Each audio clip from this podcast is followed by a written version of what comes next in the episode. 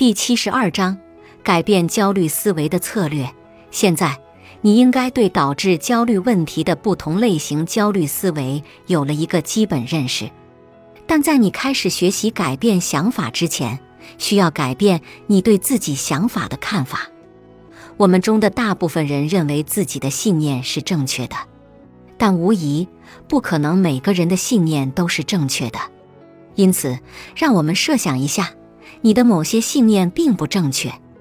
为了达到该练习的目的，将这些导致你焦虑的信念看作猜想或假设，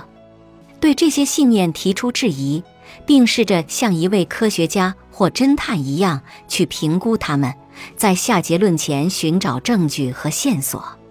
当你能够接受自己的信念并不符合事实这样的想法时，改变焦虑的思维只需三步：开始觉察你焦虑的信念、设想和预期；考虑其他可替代的信念、设想和预期；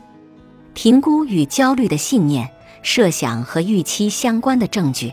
同时也评估你想出的其他可替代信念的证据，选择一个可以更现实的理解情境的方式。本集播放完毕。感谢您的收听，喜欢别忘了订阅专辑、关注主播，主页有更多精彩内容。